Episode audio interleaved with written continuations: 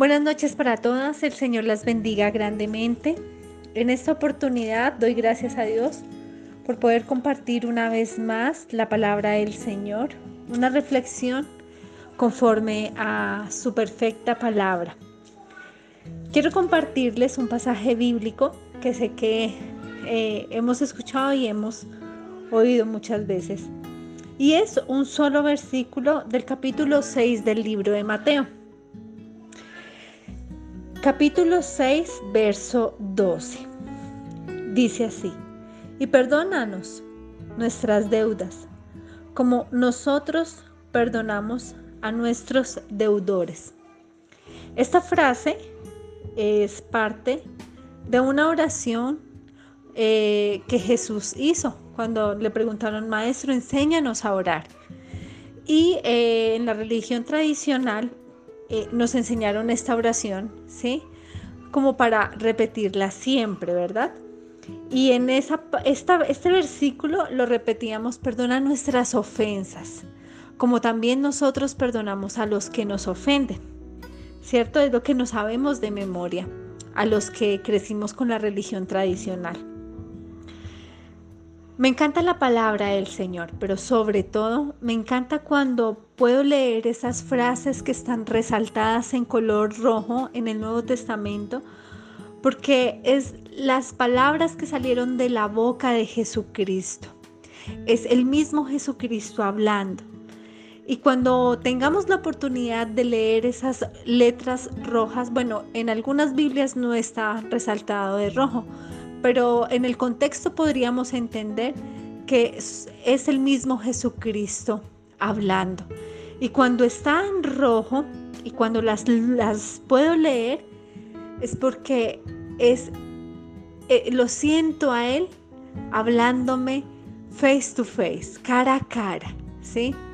Una conversación en, en lo íntimo entre Él y yo, aunque toda la palabra de Dios es así, pero pues estas frases o estos versículos, estos capítulos que están resaltados en rojo, llaman de una manera especial mi atención porque es Jesucristo. No es como leer, por ejemplo, las cartas Paulinas, que sé que tienen la unción del Espíritu Santo y es Dios a través de este hombre hablándonos, sino para mí es algo especial. Y este versículo perdona nuestras ofensas, perdona nuestras deudas, perdona la maldad de nuestro corazón, como también nosotros perdonamos a, los que nos ofenden, a nuestros deudores, a aquellos que nos han hecho daño. Se compone de dos situaciones diferentes. La primera, donde yo le pido perdón a Dios. Y la segunda, donde yo doy perdón. Y perdóname porque yo he perdonado. ¿Sí?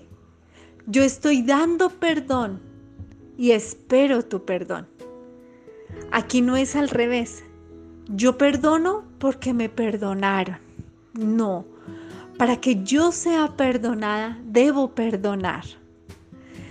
Y en estos días este versículo resaltaba mucho no solo a mi vista, sino a mi corazón, de encontrar en varias conversaciones amargura en el corazón. Y quiero que reflexiones en esto. ¿Cómo está tu corazón hoy? ¿Sientes que hay alguna pizca de amargura, de dolor, de rabia, de resentimiento? Tal vez ese sentimiento que pueda tu corazón estar sintiendo en este momento es consecuencia a la falta de perdón. Pero no a la falta de que Dios te perdone tus ofensas, porque Él va a estar siempre dispuesto a perdonarte. Si pecamos hoy y venimos con un corazón contrito y arrepentido, humillado delante de Él, él nos va a perdonar. Si mañana vuelvo y peco por el mismo error, por la misma falta o por otra diferente, Él con amor y misericordia nos vuelve a perdonar. Y su perdón además está acompañado de su ayuda, para que yo no vuelva a pecar.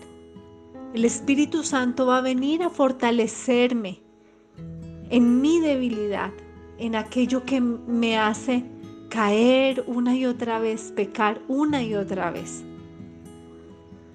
El perdón de Dios viene con esa ayuda para fortalecerme en mi debilidad y no volver a pecar contra Él. Es importante que cada vez que el Espíritu Santo nos redarguya, es decir, nos inquiete, nos muestre alguna falta, que nos arrepintamos de corazón. Y el arrepentimiento no viene porque el Espíritu Santo coloque el arrepentimiento. El Espíritu Santo viene y redarguye, es decir, me muestra la falta, me inquieta, me roba la paz mira, pecaste, dijiste una mentira, dijiste una mala palabra, cometiste adulterio, fornicación, eh, robaste, adulteraste, no sé. Él viene y nos muestra la falta. ¿Por qué? Porque nos ama, porque quiere que seamos siempre mejores.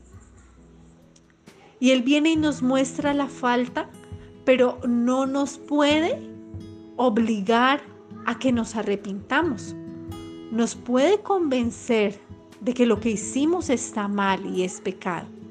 Pero la decisión del arrepentimiento viene de manera personal e individual. Y soy yo la que tomo la decisión de arrepentirme y venir con un corazón humillado frente a nuestro Padre Celestial y decirle, Dios, perdóname, me equivoqué, pequé contra ti, tal vez contra otra persona, porque le hice daño, porque le mentí, porque le dije una mala palabra, porque le falté a mi esposo, a mis hijos eh, en un pecado de adulterio, ¿sí? Porque robé, no sé.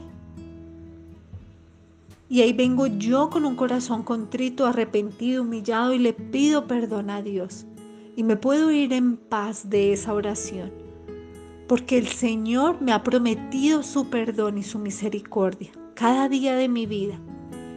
Y cada vez que venimos con un corazón humillado y le pedimos perdón a Dios, Él no va a venir otra vez o enojado con nosotras porque nos volvimos a equivocar.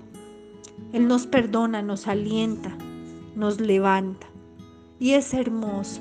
Y lo más hermoso es que mañana, en 15 días, en un mes, Él no nos va a estar recriminando esa falta que tuvimos no nos va a estar señalando, no nos va a estar acosando.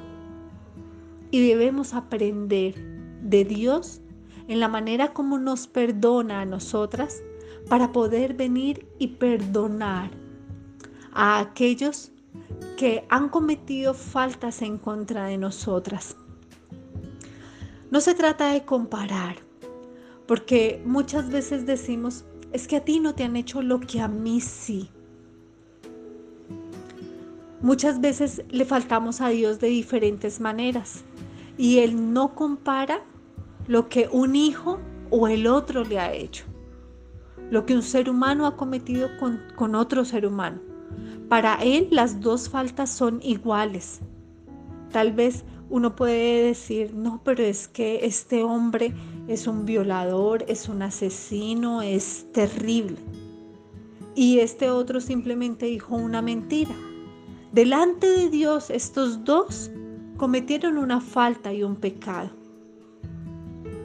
Y él, lo único que espera de los dos es que se arrepientan y pidan perdón. Y el Señor está dispuesto a perdonarlos a los dos de igual manera. Dios no pesa en una balanza ni mide con un metro el tamaño de una falta, de una culpa, de un pecado. Dios mide es un corazón humillado y a eso es a lo que le da el valor. Y así debemos aprender nosotras. ¿Se justifica que tu corazón esté inundado de amargura? ¿Se justifica que tu corazón esté inundado de resentimiento, de dolor? ¿Se justifica que tal vez no tengas noches de descanso, sino por el contrario de insomnio, pensando en el daño que te han hecho? ¿Se justifican esas lágrimas? Quiero decirte que eres una mujer valiosa y que tu valor te lo ha dado Cristo en la cruz.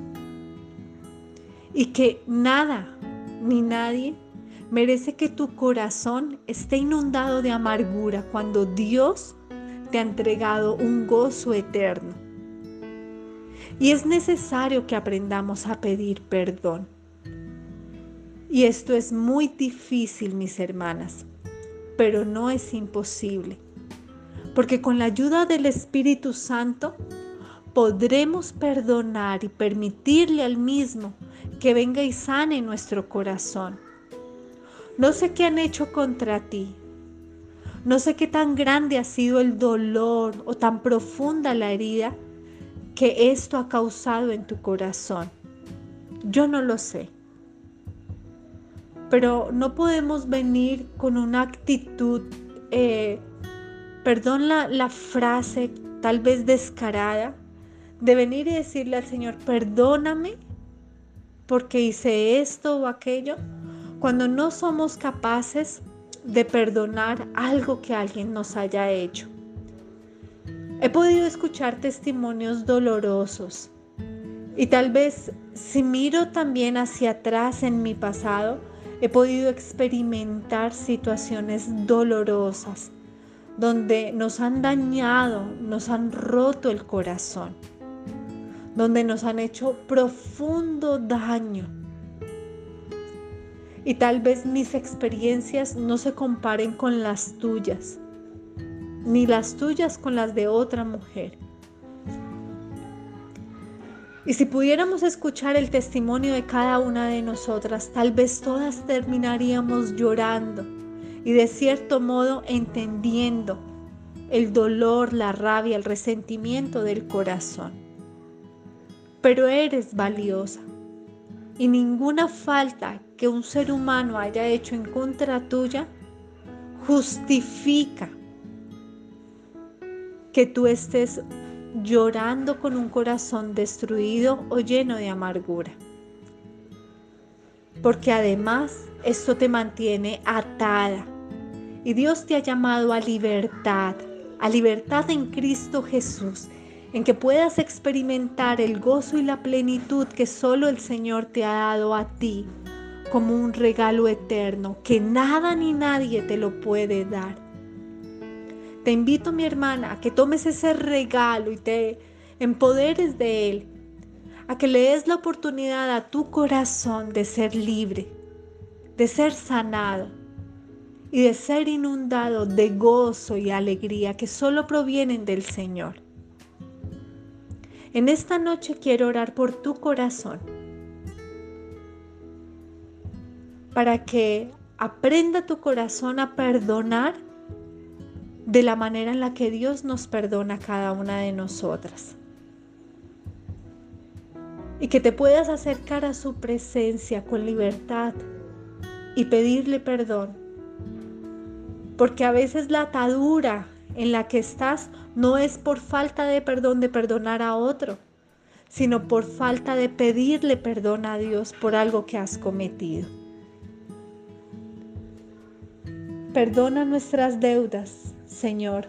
Perdona nuestras ofensas. Perdona nuestro pecado. Perdona la maldad de nuestro corazón. Y tal vez no como nosotras perdonamos a los que nos ofenden, a nuestros deudores, a los que han cometido pecado en contra nuestra, que nos han dañado y nos han maltratado profundamente. Porque solo tú, Dios, sabes si hemos podido perdonar o no. Hoy oro, Señor, por el corazón de estas preciosas mujeres valiosas a las que tú les has dado un valor allí en la cruz, precio de sangre crucificada. Te oro, Señor, primeramente para que tu Espíritu Santo le muestres al corazón de cada una de ellas si está con sentimientos de amargura, de rencor, de venganza, de resentimiento, de dolor, de impotencia, de frustración. Causa de una raíz, Señor, de falta de perdón. Te oro, Padre de la Gloria, que si estos corazones están inundados, Señor, con este sentimiento, por falta de perdón, seas tú sacando a la luz y mostrándoles en dónde radica o con quién radica la falta de perdón. Y quiero pedirte profundamente y especialmente, Señor, para que seas tú guiándolas, tomándolas de las manos, ayudándolas a que puedan ir y perdonar a aquel o a aquella que ha hecho un daño profundo en estos corazones. Ayúdalas, Señor. Porque como he aprendido, el perdón no es un sentimiento, el perdón es una decisión. Y sé que tú no obligas a nadie a perdonar, pero sí nos puedes guiar y ayudar a que podamos perdonar y de esta manera entrar tú a nuestras vidas y sanar nuestros corazones. Te oro por aquellos corazones que están destruidos, que están profundamente eh, destrozados, adoloridos, heridos, Señor, para que seas tú sanando, curando estas heridas limpiándolas, Señor. Y llenando no solo de perdón, sino de amor estos corazones. Y también quiero pedirte, Señor, si ha habido orgullo en nuestro corazón, soberbia, altivez, tal vez indiferencia o tibieza, por algún un pecado que hayamos cometido, Señor y que no hayamos sido capaces de venir delante de ti a pedirte perdón porque no lo vemos tan malo o no nos parece malo. Te oro Espíritu Santo para que nos redargullas y nos muestres a la cara en qué hemos fallado contra ti